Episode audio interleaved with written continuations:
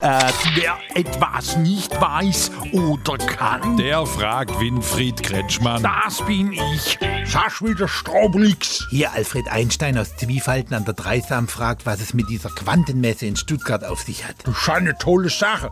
Ich halte ein Grußwort auf der Quantenmesse. Kann man Quante überhaupt messen? Natürlich, ich habe zum Beispiel Größe 47. Quanten sind doch mit bloßem Auge gar nicht sichtbar. Hast du Ahnung, meine Frau sagt immer, nimmt ein Quante vom Tisch, wenn wir frühstücken. Frühstücken. Ja, bei einem Quantum Toast. Jetzt wird's aber hinten vorne wie höher.